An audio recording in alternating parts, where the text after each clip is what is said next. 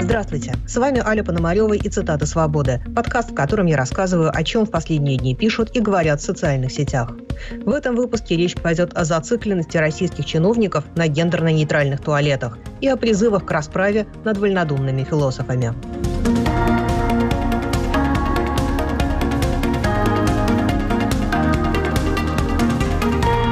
Губернатор Санкт-Петербурга Александр Беглов съездил в больницу к раненым военным. Об этом отчиталась в официальном телеграм-канале Беглова его пресс-служба.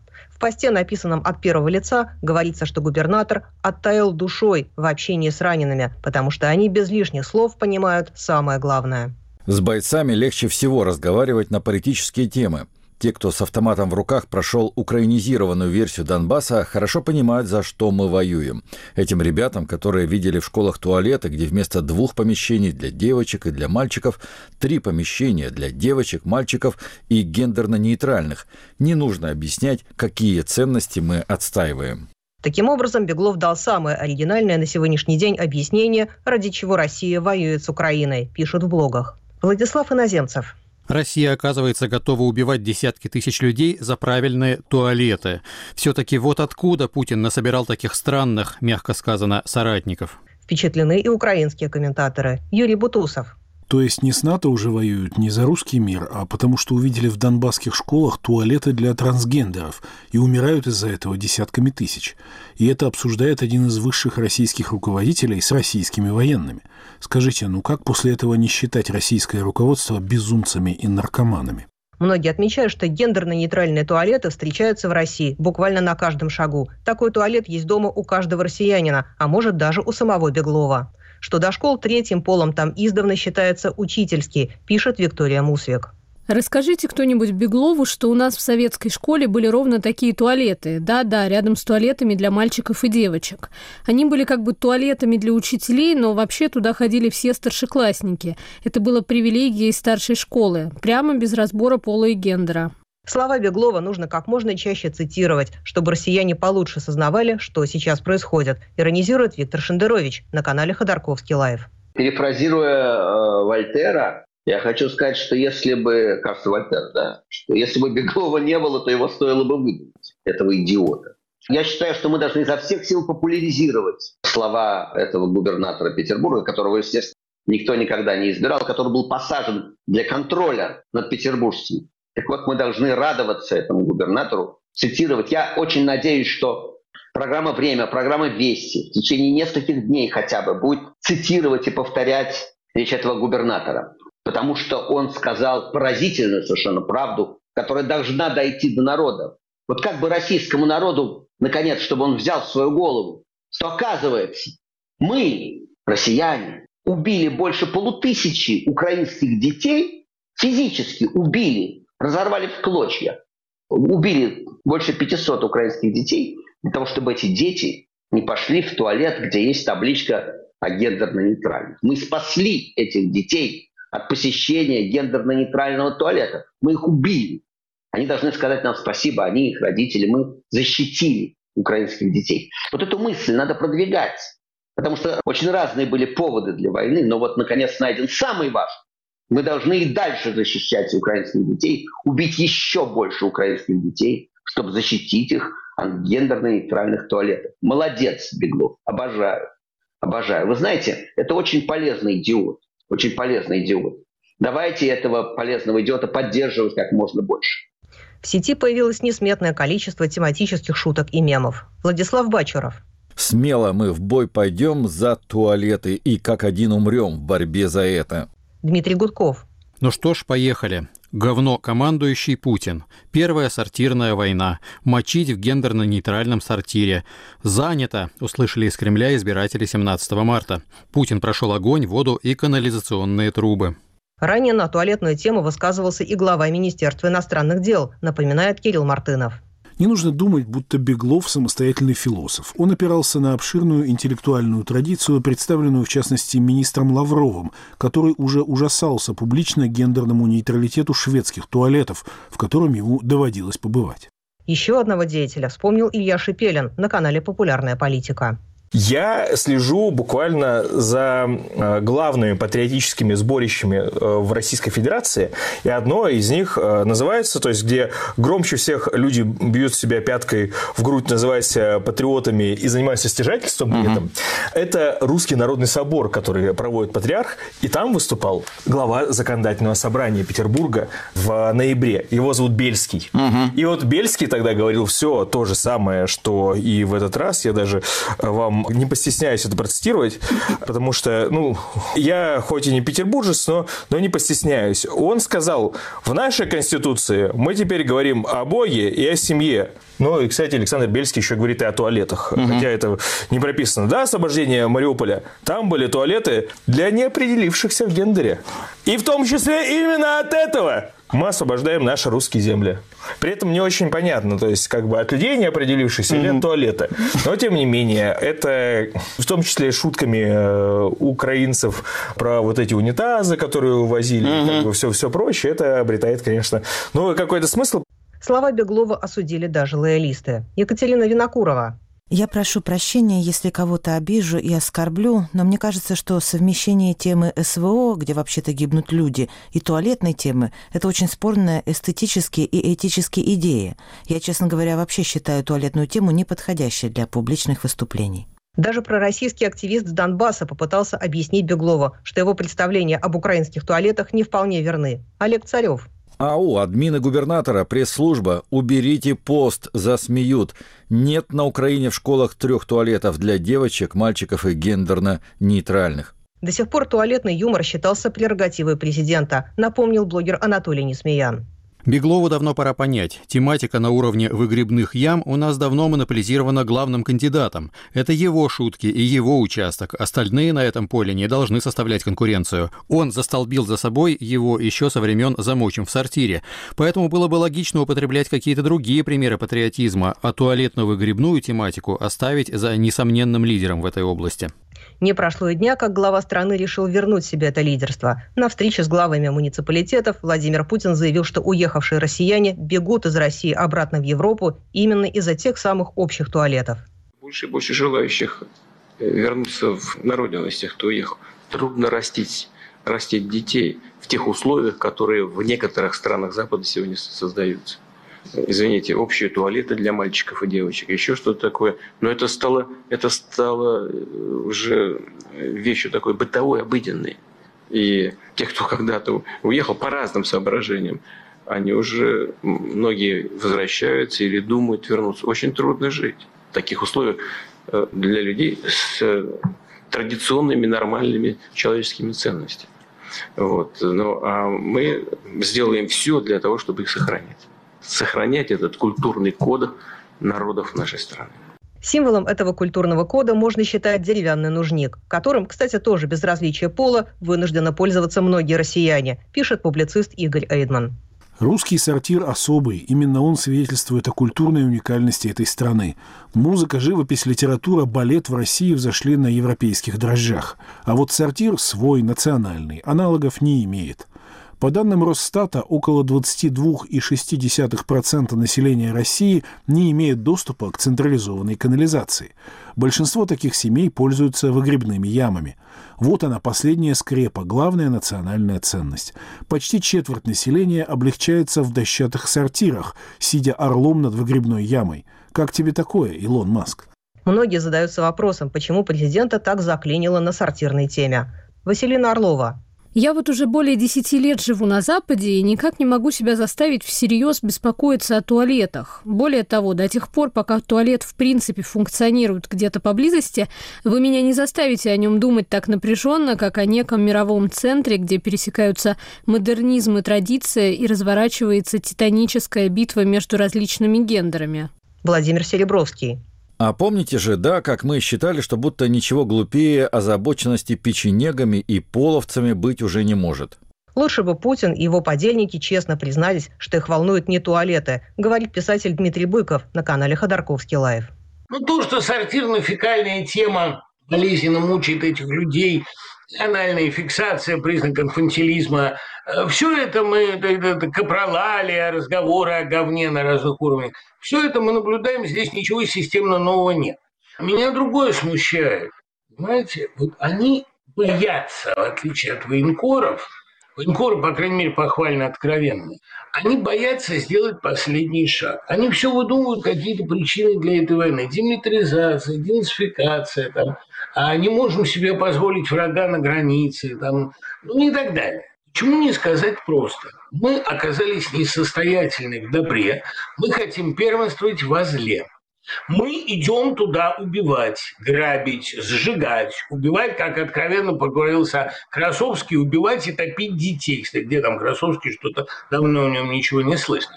Надеюсь, что здоров. Ему надо непременно быть здоровым. Проблема же в том, что, понимаете, а, это так просто. Так как правду говорить легко и приятно.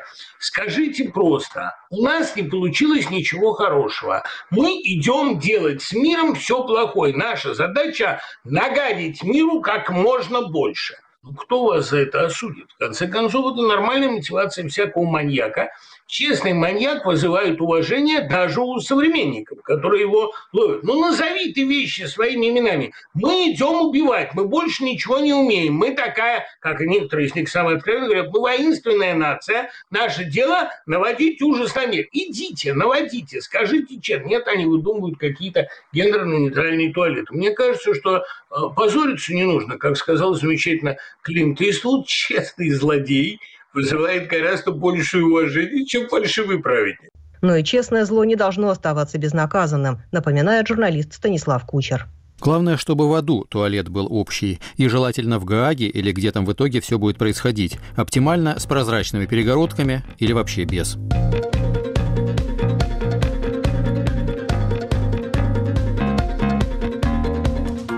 Вами Аля Пономарева, и вы слушаете подкаст «Цитата свободы», в котором я два раза в неделю пересказываю вам самые интересные и важные сетевые дискуссии. Продолжим через минуту. Оставайтесь с нами. Привет, меня зовут Марьяна Тарачешникова. А я Наталья Джампаладова. И мы делаем подкаст «Человек имеет право», где рассказываем, как идеи мыслителей и политиков прошлых лет влияют на сегодняшнюю жизнь. Как демократии превращаются в диктатуры, как диктаторы готовят почву для репрессий и как судят военных преступников. Слушайте новые эпизоды по вторникам в привычном агрегаторе подкастов.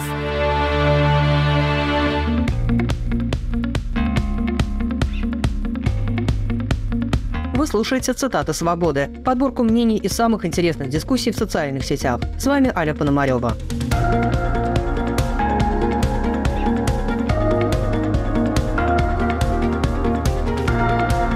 Здании ТАСС прошла конференция философов-патриотов, которые стремятся очистить российскую философию от влияния Запада. В соцсетях широко разошлось видео с этого мероприятия, на котором одна из выступающих, Ольга Зиновьева, называет Институт философии Российской Академии Наук страшным гнойником и прибежищем предателей. Русская философия в опасности. На втором году проведения специальной военной операции вскрылся страшный гнойник – Институт философии Российской Академии Наук – Последнее прибежище негодяев, предателей, инагентов, перебежчиков, русофобов и экстремистов. Я обращаюсь к нашему президенту, глубоко уважаемому Владимиру Владимировичу Путину. Дорогой Владимир Владимирович, повлияйте, пожалуйста, на принятие срочных мер по прекращению сатанинской вакханалии вражеских агентов, которые захватили идеологическую сферу в нашей стране и мешают российскому народу осознать всю опасность, исходящую от коллективного Запада. Ситуация настолько критична, что проверка сотрудников на лояльность к интересам России, не побоюсь этого предложения, должна обязательно включать проверку на детекторе лжи. Русофобы Института философии Российской Академии Наук должны быть подвергнуты самой настоящей денацификации. Пикантная ситуация еще и в том, что Ольга Зиновьева – вдова философа Александра Зиновьева, которого в 70-е выслали из СССР за антисоветские воззрения, отмечает Илья Вайцман вдова известного философа и писателя Александра Зиновьева, которого в 70-х годах прошлого века уволили из Института философии и в 1978 году выслали из СССР, лишив гражданства по причине его антисоветской позиции, в 2024 году публично призывает к расправам над философами-русофобами в самом гнусном сталинском стиле, захлебываясь ненавистью в стиле передовиц советских газет времен Большого террора. Если я скажу, что она демонстративно плюет на всю жизнь, работу и творчество покойного супруга, пачкает своим языком его память, то я выскажусь еще непозволительно мягко. Ольга Зиновьева редактировала книги своего мужа, в том числе самую знаменитую из них – антисоветский роман «Зияющие высоты». Тем страннее слышать из ее уст эти слова, отмечает в стриме на своем канале Олег Кашин. Сам, конечно, язык, сама риторика фантастическая, тем более, там, не знаю, для меня Александр Зиновьев там, в моей юности был, конечно, одним из тех людей, которые, да, своим, как бы, по сути, неосоветизмом, хотя, там, понятно, даже катастройка, не только зияющие высоты, да, все-таки это литература антисоветская, тем не менее, да, они помогли как-то, ну, стать свободнее, наверное, буквально и расширить горизонты. А теперь вдруг его вдова, его наследница срывается на буквальное воспроизведение риторики 1937 года, это жуть, конечно, полная. Многие комментаторы вспоминают пришедшиеся весьма кстати цитаты из книг Зиновьева. Александр Авеличев. Среди кусачих фраз Александра Александровича Зиновьева была и такая «Мы идем вперед, намного опережая свой зад». У его венценосной вдовы зад опередил голову с ее предполагаемым содержанием. Вера Афанасьева. Глупости надо обучаться так же, как уму. Очень высокой степени глупости люди достигают лишь в течение длительной жизни и большого числа тренировок. Умение делать подлости достигается не сразу, и чтобы стать выдающимся подлецом, надо иметь к тому способности, а также долго и упорно учиться. Не случайно поэтому выдающиеся подлецы среди пожилых и образованных людей встречаются чаще. Философ Александр Зиновьев, автор «Зияющих высот». Чем объясняется такая трансформация взглядов? Это вопрос, на который пытается дать ответ Евгений Киселев в стриме с Ксенией Лариной. Когда-то юной девушкой познакомилась с Александром Зиновьевым. С... Стенографисткой была, кстати. Тогда. Была стенографисткой, кстати, МИДовские курсы окончила. Кстати, наводят на размышления, не вербанули ли ее там на видовских курсах э, КГБшники. Потому что вот эти вот МИДовские курсы стенографистов э, с сознанием иностранных языков, ну, они были на самом деле в поле зрения соответствующих органов. Ну, я не хочу в данном случае, что называется, тень на плетень наводить, потому что полюбила она Зиновьева, Зиновьев полюбил ее. Она с ним разделяла все тяготы судьбы диссидента инакомыслящего. Она пережила унизительную процедуру изгнания из Советского Союза. Там вот у нее в биографии описывается, что когда они улетали из СССР, у них э, Последнее, что было сделано, у них отобрали, по-моему, советские паспорта. Через очень многое, что называется, прошла по полной программе. Но потом, видимо, что-то сломалось. Вопросом, где же это тонкое место, задаются многие комментаторы. Константин Калачев. Чем их опыляют, что им подмешивают, что с ними происходит? Неужели старость – это обязательно вот так? Хотя моя мама, родившаяся на два года раньше Зиновьевой, доказывает обратное. Видимо, дело не в возрасте. Алина Витухновская. Дойдя до предела в своих антисистемных изысканиях, псевдоинтеллектуальные радикалы возвращаются в охранительство, как пес на свою блевотину. Типичные кульбиты гомосоветикусов. Ну до чего же скучно. Раньше та же перемена произошла с мужем Ольги Зиновьевой, напоминает журналист Игорь Яковенко на канале Freedom. Что касается вот этой дамы, которая сейчас так напомнила немножко по стилистике сталинского прокурора Вышинского, то это действительно очень э, забавная история биографическая. Она там возглавляет биографический институт. Так вот это биографический казус. Тут несколько вещей. Э, во-первых, конечно же, это лишнее доказательство того, что совесть, ум и честь половым путем не передаются, в отличие от некоторых болезней. И вот она является таким ярким примером этого научного факта. Потому что ее муж, Александр Александрович Зиновьев, действительно был, на мой взгляд, выдающимся мыслителем когда-то. Я когда учился в МГУ, то на кафедре логики еще сохранялся дух э, Зиновьев, Зиновьевский. И он действительно был диссидентом, он был очень крупным специалистом в области логики. Но потом, после того, как он был изгнан за пределы Советского Союза, побывал на Западе. И такое случается. Иногда такое же примерно случилось э, с Солженицыным, когда, побывав на Западе, он вдруг внезапно почувствовал ненависть к этому комфортному западному миру. Его потянуло, так сказать, на российские болота. И вот он вернулся и преврат... ударился об землю родную и превратился в довольно э, оголтелого мракобеса. Как раз заделался, так сказать, яр, ярым таким сторонником попыток вернуться в то самое советское прошлое, которое он в свое время критиковал. Но, тем не менее, даже в своих самых мракобесных писаниях и заявлениях Зиновьев все-таки оставался незаурядным человеком, в отличие от того, что из себя представляет его вдова сегодня. И вот она сегодня возглавляет этот Зиновьевский клуб, который является рассадником самого дикого мракобесия. Блогеры считают, что в выступлении Зиновьевой как нельзя лучше отразился нынешний дух времени и места. Николай Полозов. Эта милая старушка очень четко задает параметры нового днища состояния российского общества. И стилистически, и по фактам. Эталонно. Браво. Философия – русофобская лженаука. Кстати, а напомните, что там с предыдущим известным ее однофамильцем Зиновьевым случилось? И 90 лет не прошло. Дмитрий Чернышов. А ведь все это уже было, на второй круг пошли. Весь манизм, морганизм, мухолюбы, человеконенавистники, генетика, реакционная буржуазная лженаука, кибернетика является не только идеологическим оружием империалистической реакции, но и средством осуществления ее агрессивных военных планов.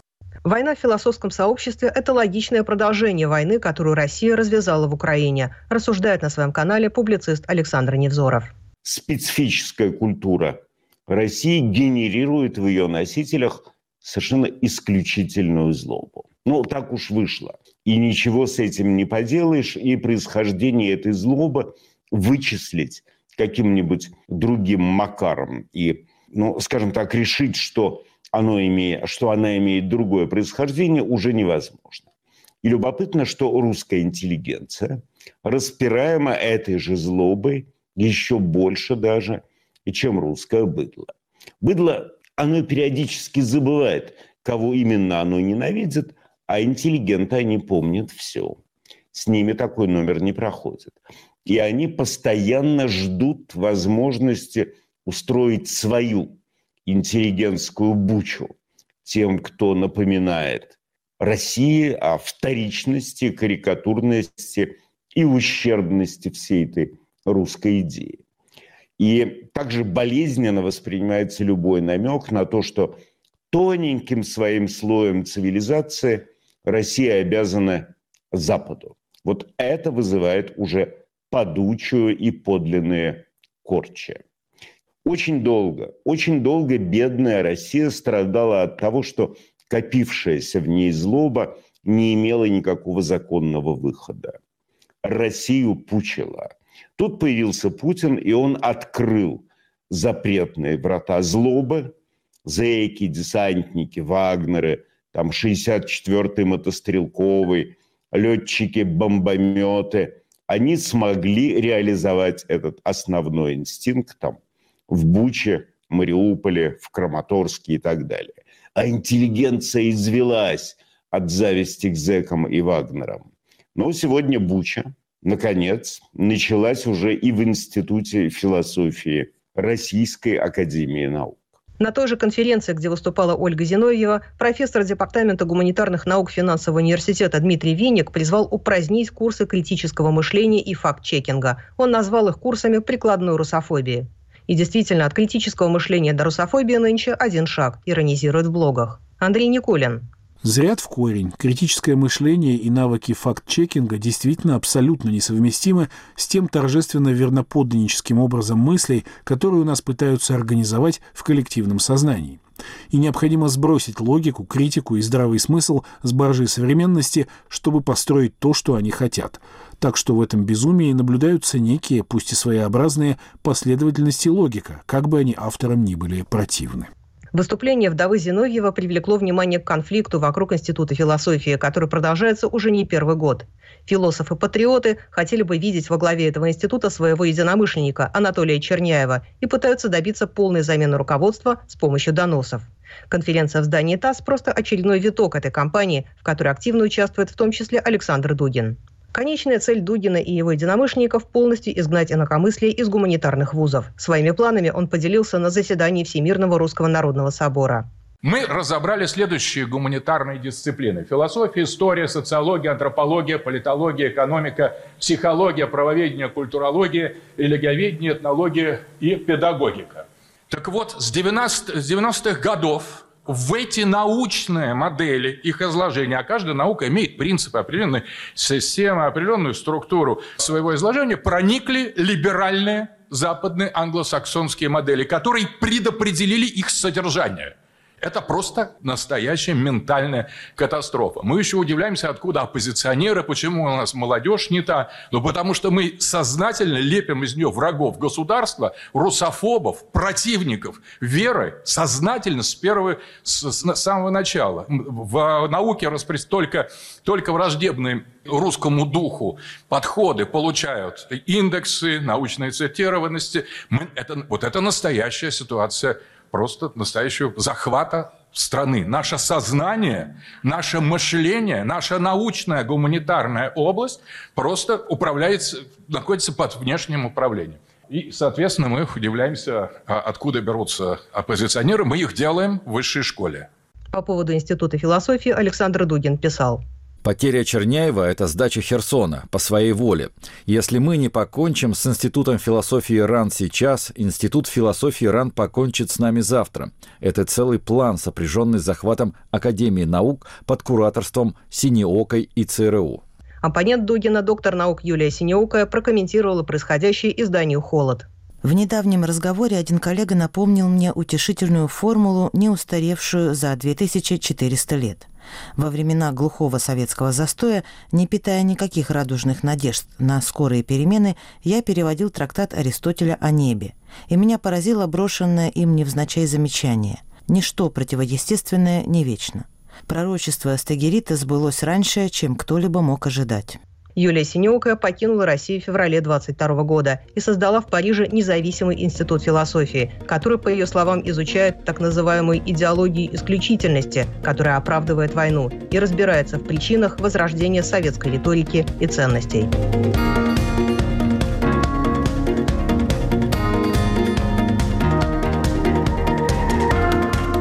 Вами была Аля Пономарева и цитата «Свободы». В этом подкасте я каждый понедельник и четверг рассказываю вам, что обсуждают в Фейсбуке, Твиттере, Телеграме и Ютубе. Слушайте нас, комментируйте и советуйте друзьям. До скорой встречи!